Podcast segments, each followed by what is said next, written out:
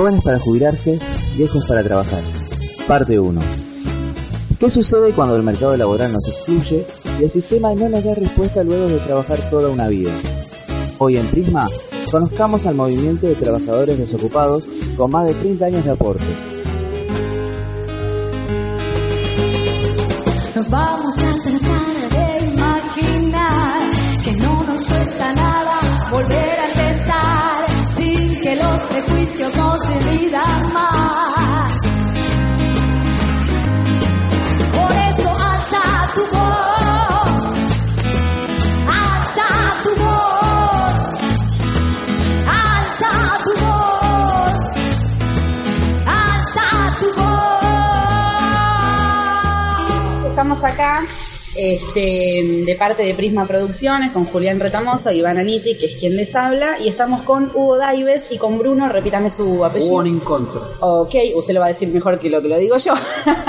Representantes del movimiento de trabajadores con más de 30 años de aporte. Sí. Un movimiento que, corríjanme, data del 30 de septiembre del 2013. Oh, un montón de tiempo, esos son un montón de años trabajando y luchando en esta lucha, valga la redundancia, que es más que más que justa, pero bueno, me parece que es mucho más interesante que lo escuchemos de parte de los protagonistas. Entonces, en esta primera parte nos gustaría que nos cuenten de qué va la cosa, de qué se trata, qué es lo que pide el movimiento. Bueno, mira, eh, nosotros en, en el comienzo, diríamos, cuando empezamos a organizarnos, lo hicimos con dos sentidos. Una, diríamos, unificar a la gente que pasó o pasa por la problemática nuestra, o sea, la gente adulta mayor que habiendo cumplido los años de aporte, eh, quedó desocupada. ¿Por qué lo hicimos? Porque, bueno, en primera instancia, diríamos, empezamos a trabajar en forma individual. Eso vimos en el tiempo de que no resultaba, ¿por qué? Porque iba Juan Pérez, iba González, eh, el, el apellido que se te ocurra, y bueno, no tenía, diríamos, cabida en cuanto a representatividad. Entonces decidimos crear el espacio, en principio, para aquella gente como nosotros, que por cuestión de edad, por cuestión de haber tenido toda una cultura de trabajo, le es muy difícil ubicarse y que no pese el tema, diríamos, eh, de hacerse el bocho por la desocupación y por el achique, o sea, por las dos cosas. Entonces, el hecho de saber de que existe un espacio que a lo mejor no le da solución, pero sí que hay gente que pasa por lo mismo, que no está solo, fue, digamos, quizás sumado al tema de tener una organización, no ir a nombre individual y tener un espacio de contención como para empezar a luchar por los derechos de nosotros. Sería como que el movimiento funciona para unificar esas voces, para que no sean aisladas, porque Sí. uno tal vez con esta problemática se encuentra solo, Sí. entonces como un espacio para poder unir todas las demandas individuales de cada uno de ustedes, ¿no? Sí, exacto. Ok, y bueno, contame un poco, cuéntenos un poco cómo fue entonces surgiendo, ya dijimos la fecha, eh, cómo, cuáles fueron los primeros acercamientos, a, cuáles fueron las primeras puertas golpeadas, si se quiere. Sí, eh, las primeras reuniones que hicimos, porque bueno, nos cedieron en su momento el lugar y digamos también un poco una orientación que tuvimos en principio a nivel de un abogado, Claro. eh, la gente de la CTA de la Autónoma. Eh, ahora se me hizo la laguna del Sí, no apellido. nada. Eh, La de otra, Micheli. La de Micheli, ahí está. Exactamente. La CTA Autónoma creo que es ahora. Sí. Eh, en su momento, sin preguntarnos si pensábamos igual, si éramos afiliados, si no éramos afiliados a esa CTA, conseguimos ese lugar y bueno, en principio empezamos a reunirnos ahí. O sea que, perdón, Sí. el primer acercamiento, si se quiere, fue algo así como a un sindicato.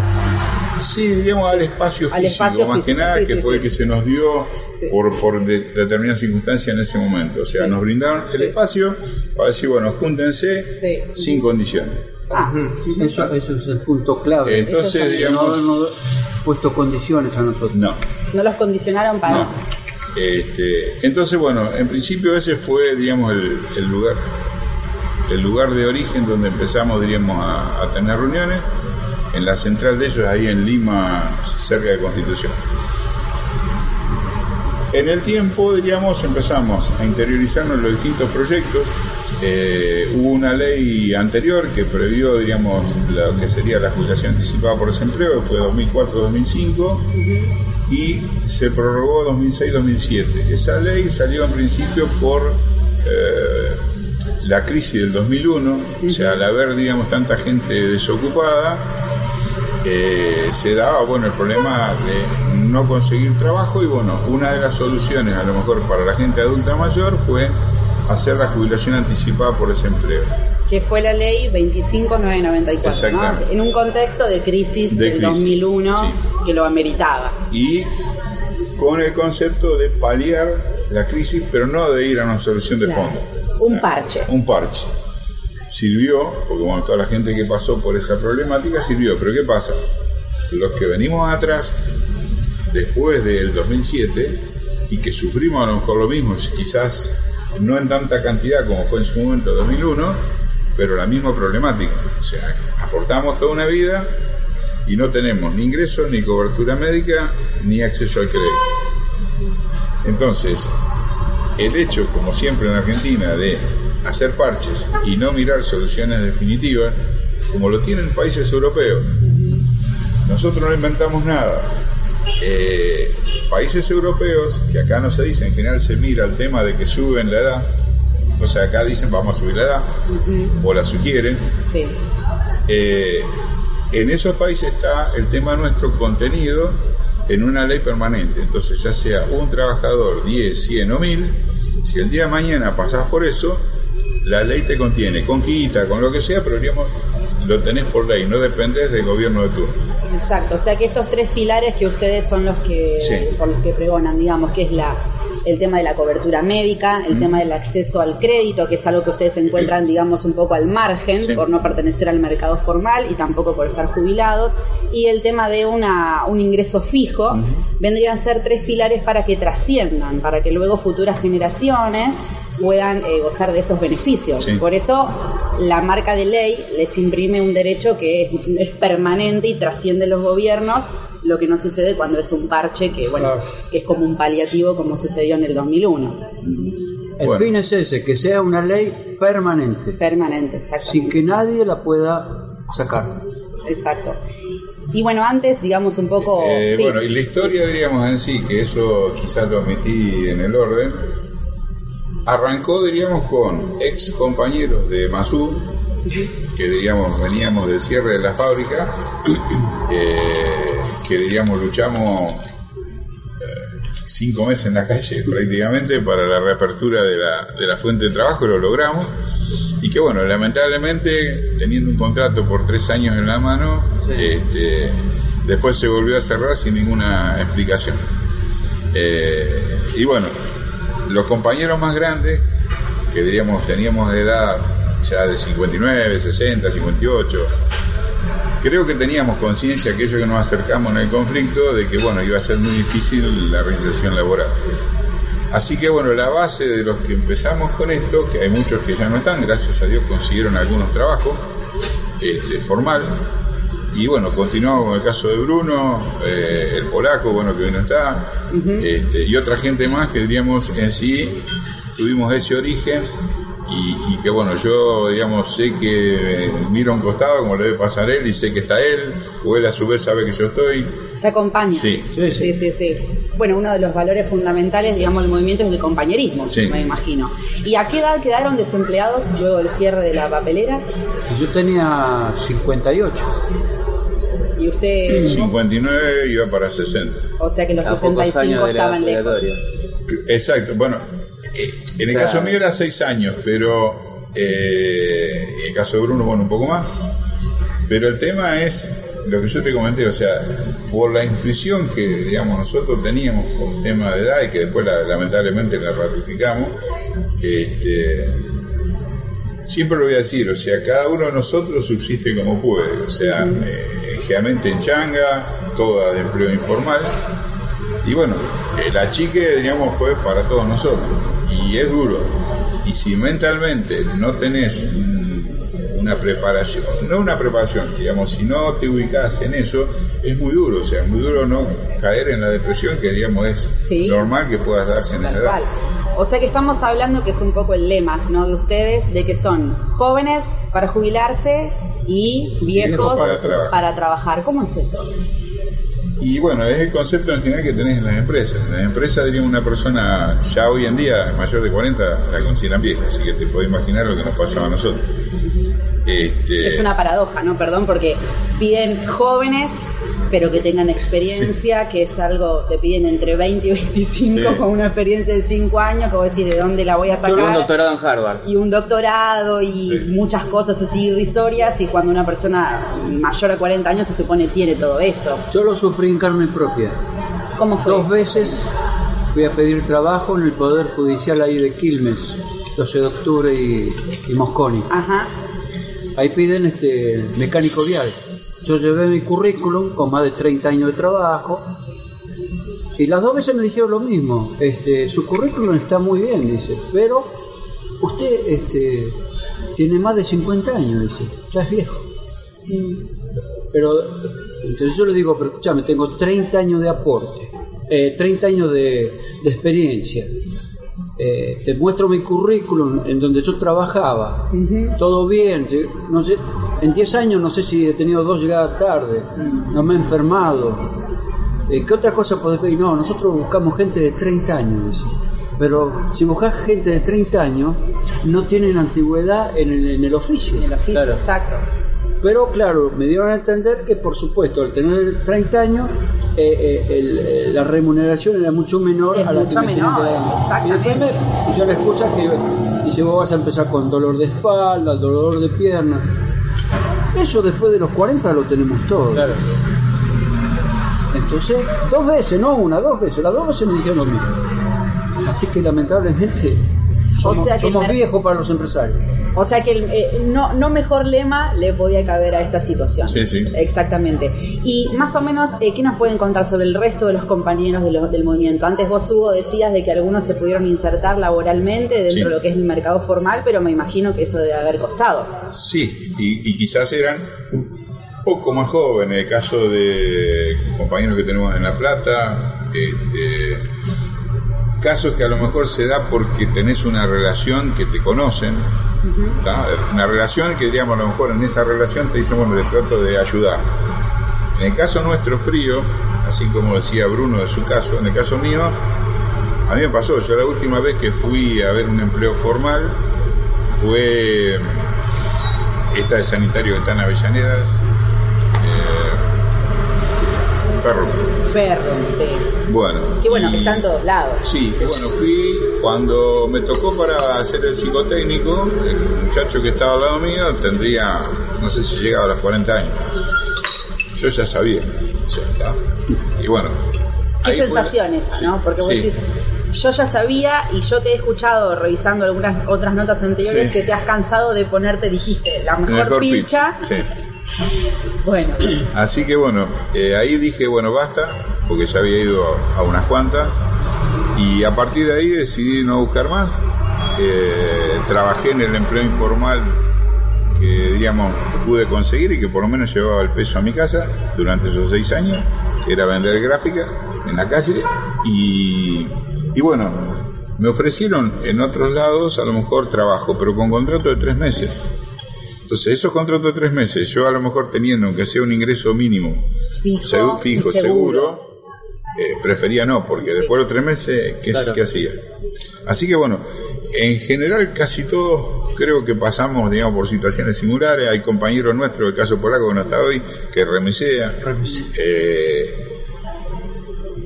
Pone su vehículo. Técnico Sí. químico. Y es técnico químico, claro, sí, sí, sí. yo en mi caso, bueno, era de, de sistema, o sea, trabajé eh, más de 30 años en sistema. Con y en IBM, experiencia. 6 años, Mucha 5 años. Una vasta experiencia que es este indudable, que, que uno no tendría que ser una barrera para ingresar a ningún trabajo, porque es algo totalmente Eh, irrisorio. Ahora, el reclamo del movimiento, eh, ¿tuvo eco en algún espacio político, ya sea a nivel municipal o provincial o nacional? Bueno, mira, ese tema eh, nosotros siempre, eh, quizás esto a lo mejor viene de herencia del origen de cómo, de cómo nos juntamos. Cuando luchamos por la fuente de trabajo, jamás nos preguntamos qué pensaba políticamente ninguno. Ah, Dijimos, el objetivo es este, vos pensás así, vos yo pienso así, y nos juntamos y peleamos. Y cuando se quiso a lo mejor partidizar por gente ajena a nosotros, los mismos trabajadores, digamos, le- lo- los raleamos. sí. Así que esto, diríamos, implícito pasó eh, en el caso de, de nosotros en nuestra lucha. Eh, jamás nos preguntamos partidariamente qué opina cada uno. Dijimos, el objetivo es luchar por los derechos de los desocupados adultos mayores y lo hicimos. Y tanto así que, bueno, jamás creo que hemos tenido una discusión política partidaria por lo mismo. Podemos tener opiniones diversas en base a lo que nosotros luchamos, pero no, no funciona eso. No, porque el, objetivo es este para nosotros. Sí. Sí, sin ningún Y- partidismo. Sin ningún partidismo. Y automáticamente los que estamos en esto, no, no metemos nada del político, la parte personal, Exacto. ¿eh? Eh, eh, dentro de la discusión. Sí, Lo sí, nuestro es esto. Y cuando terminemos con esto, vamos a seguir con otras cosas. Con otras cosas, También con los jubilados. Sí, sí, sí. Y si hablamos del rol del Estado, entiéndase el Parlamento, el Ministerio de Trabajo, la ANSES, el Ejecutivo, ¿qué síntesis pueden hacernos, si se puede sintetizar después de tantos años de trabajo, desde unos comienzos hasta la fecha, que bueno, algo hablábamos antes de ingresar acá, eh, sobre qué pasaron en esas instancias? Mira, del Estado, o sea, eh, de entrevistas que hemos tenido, hemos ido con todos los sectores, desde la pastoral social, con Monseñor Lozano, eh, distintos sectores sindicales, en el caso de la CTA, con, Pablo Micheli, que hemos estado, con distintos sindicatos que a lo mejor se ha dado posibilidad que hayamos coincidido, por ejemplo, en el caso de DAER, nosotros estuvimos en el Congreso y pudimos compartir algunas cosas, diríamos, a nivel de lo que pensábamos. Mismo del Barba Gutiérrez. El Barba Gutiérrez. El Barba Gutiérrez también. Así que bueno, diríamos, a nivel de lo que sería iglesia, sindicatos, partidos políticos, que hemos estado con prácticamente todos los bloques, diríamos, más representativos del Congreso a nivel de diputados, fundamentalmente. Este, digamos, en todos lados diríamos que hemos estado, tanto en el gobierno anterior como en el actual, yo creo que ninguno no ha discutido el- la justicia del reclamo. Ahora, solución no las dio ninguno. Eh, todo, digamos, lo de ustedes justo, bla, bla, bla, bla. Por ejemplo, en la gestión anterior, más allá de los nombres que tuvimos, llegamos a estar hasta con Domínguez, el presidente de la Cámara de Diputados, que nos recibió, diríamos, en el Salón de los Pasos Perdidos. Eh, y bueno, pensamos que a lo mejor, bueno, llega- llegado a esa instancia, podíamos tener un enfoque de salida. Lo mismo nos pasa a lo mejor con este gobierno. Este gobierno eh, hemos hecho bastante, diríamos, también reuniones con gente, diríamos, representativa. El caso de Tonelli, que más charlábamos antes, que si bien él no es de el tema previsional y nos lo aclaró, que a lo mejor no tuvimos un buen comienzo, pero digamos, después que entendió eh, cuál era nuestra problemática y digamos, en esa discusión eh, nos dijo, bueno, yo no estoy en el tema de ustedes, pero nos acompañó y fue que, por ejemplo, nos consiguió la reunión con, eh, con la gente del ANSES, este, con Basa Bilbaso y Maxit, y estuvo él presente, o sea que eso también, no todos te acompañan, eso también, digamos, uno lo rescata, más allá que yo sé que con Tonelli podemos tener muchas diferencias y eso lo sabemos todos, pero en eso fue correcto. Este, estuvimos con eh, La Espina, Las pinas. que es el presidente de la Comisión de Presupuestos, eh, Que es en donde se queda trabado. donde queda trabado Sí. todos los años, diríamos, en los Llega hasta ahí, Llega hasta ahí. y una vez que llega ahí, Sí. Hace más de un año que tenemos previsto una reunión con las pinas. Todavía estamos esperando. Ya tuvimos una. ¿Y por qué creen que se queda cajonado siempre en esa instancia? Mira, nosotros en general, yo te digo, en este tiempo, primer tema, creo que, como lamentablemente, nosotros no vendemos. No vendemos, y si querés, entre comillas. Pero eso, ¿por qué creen? Por, eh, Porque, digamos, primer tema, en general la persona que pasa por esto nos pasó a nosotros. Si vos no pasás por esto, a lo mejor desconoces. Entonces, en general un funcionario público no pasó por la desocupación. Y en general, el dinero público tiene, por lo que sea, por política, pasa por otra realidad. Sí, sí. Entonces, aquel que no pasó por la desocupación, es muy difícil de que se haga conciencia. Nosotros por eso tratamos de que se haga conciencia de cuál es la problemática. Y ese yo creo que es el motivo fundamental, desde, si quiere, el Poder Ejecutivo, el Legislativo y los distintos poderes. No, al no haber pasado por eso, es muy difícil que lo entiendan. Nosotros que a lo mejor estamos en esto, cuando se nos acercan los casos más extremos, como puede ser aquel que pasó por la desocupación como nosotros, los años de aporte, y que tiene problemas de salud, que no puede hacer ni changa. Eso tenemos muchos casos. Eh, se nos parte el corazón, porque ya nosotros conocemos la problemática normal dentro de lo normal. Se le suma de que no pueden ni changuear, ¿y qué podemos hacer por esa persona? O sea, eh, a lo mejor podemos nosotros decir, bueno, aquel que está más entero como nosotros, venir y luchar. Con ese tipo que tenemos que tratar de encontrar una solución. Tratamos de hacerlo. Eh, dentro de los pocos medios que tenemos, eh, vía a veces eh, Ministerio de Desarrollo, Ministerio de... ¿De trabajo?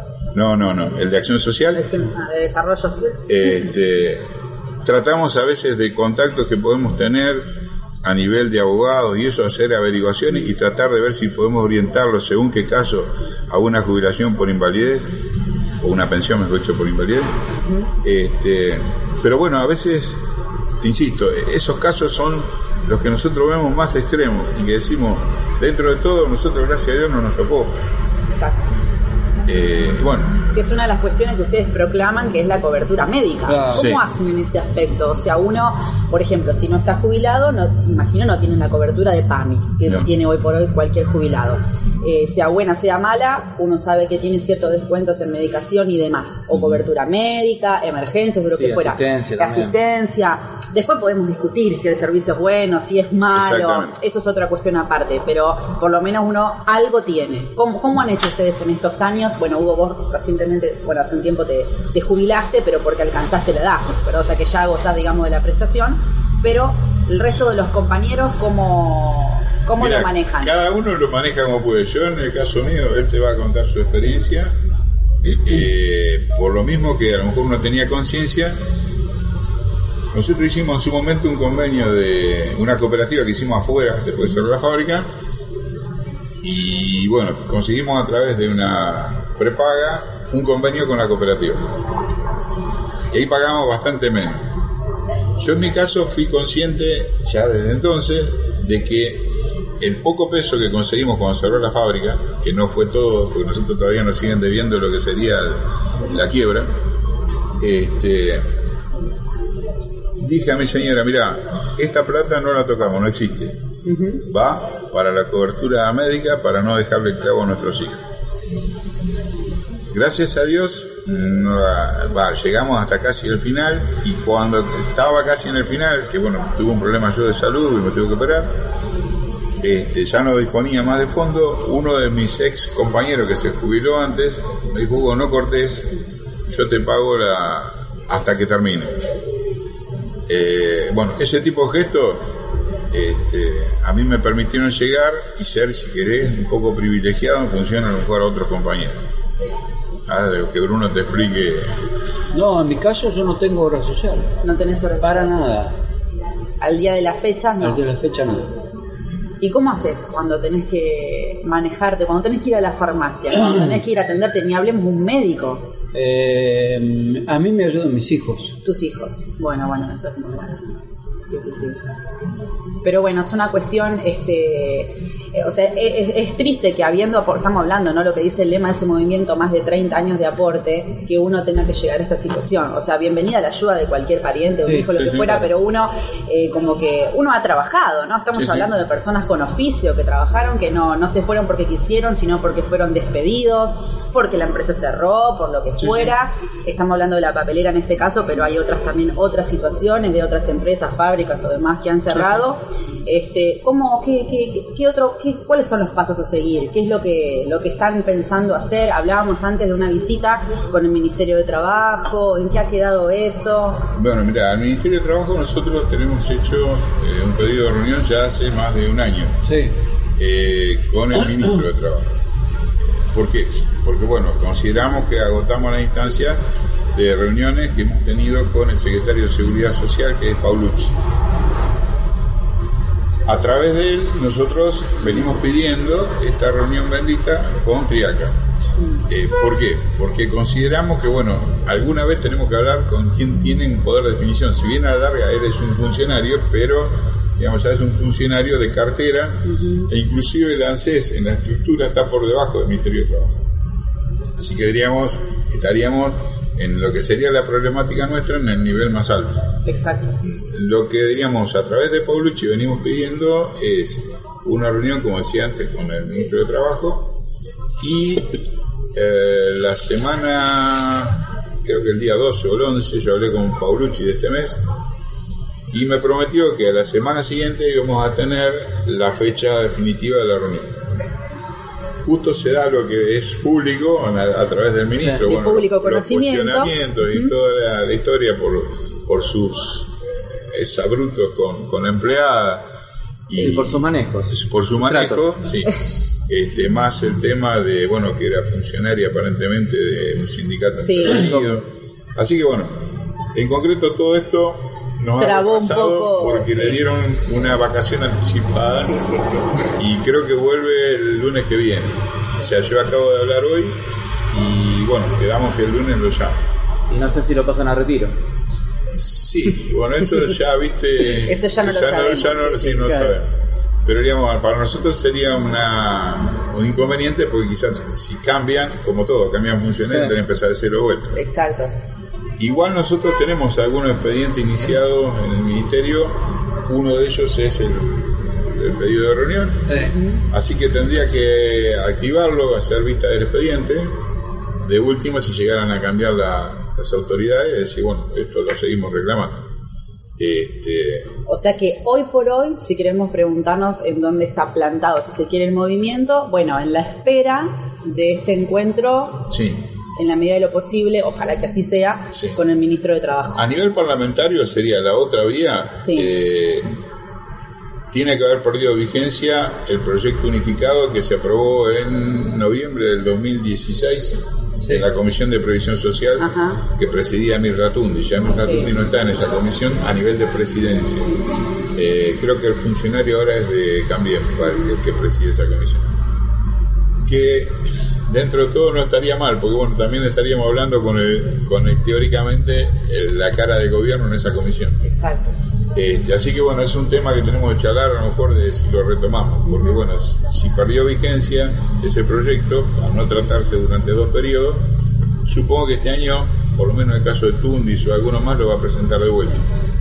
Así que por un lado la vía del ministro, por otro lado la, vía, parlamentaria. la parlamentaria. ¿Y alguna carta o alguna petición o algún acercamiento con el Ejecutivo han tenido? ¿Alguna intención? ¿O años anteriores cuando la presidencia era, bueno, de Cristina Fernández? Yo he mandado carta al presidente a nivel personal en nombre de mis compañeros.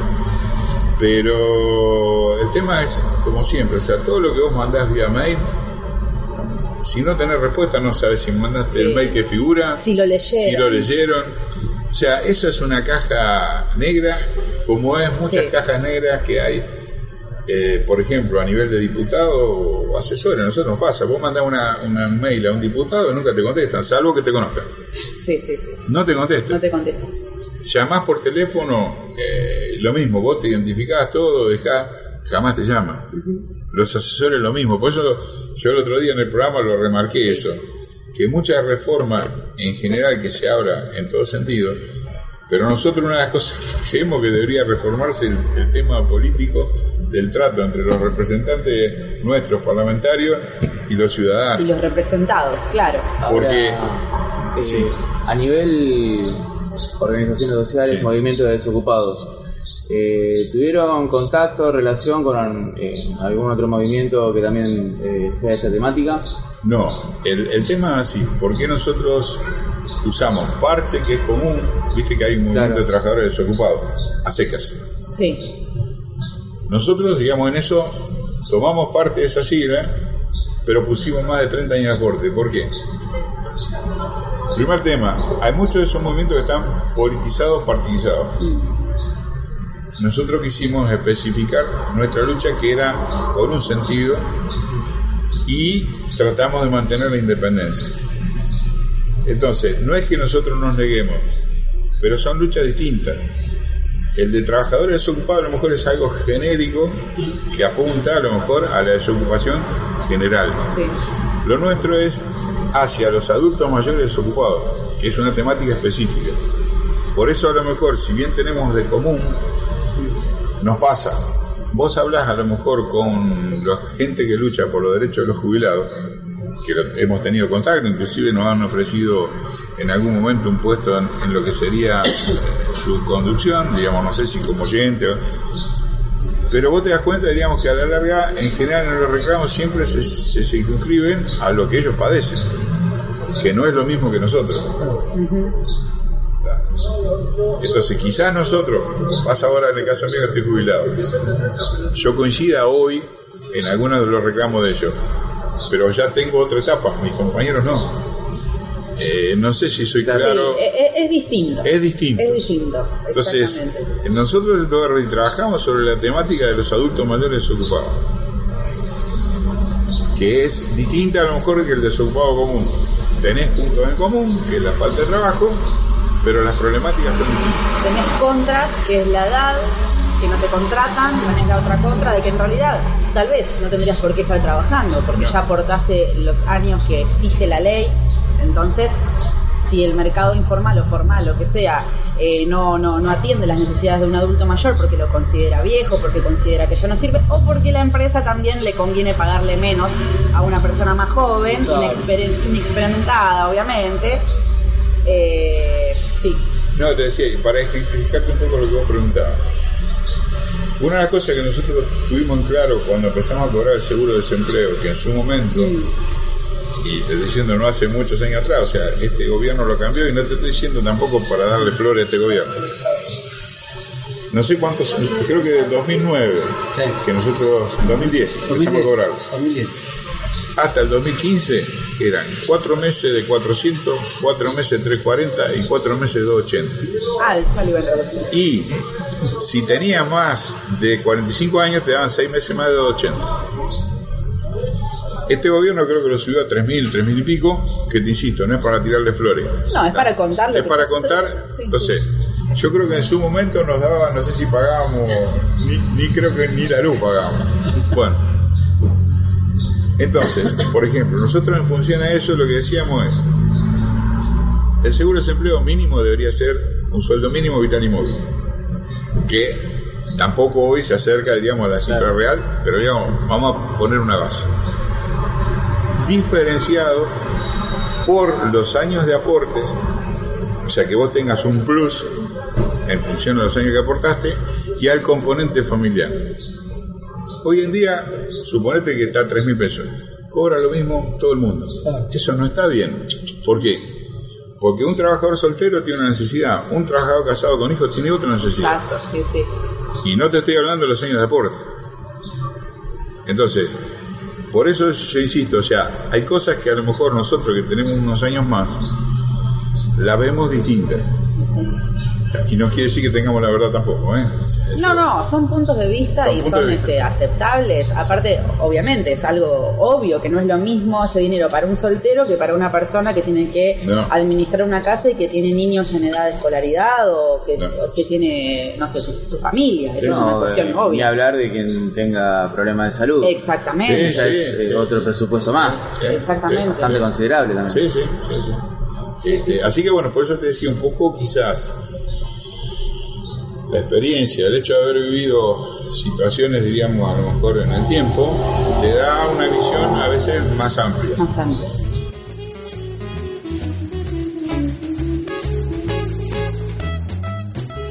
Producción periodística, reportaje y texto, Iván Aniti.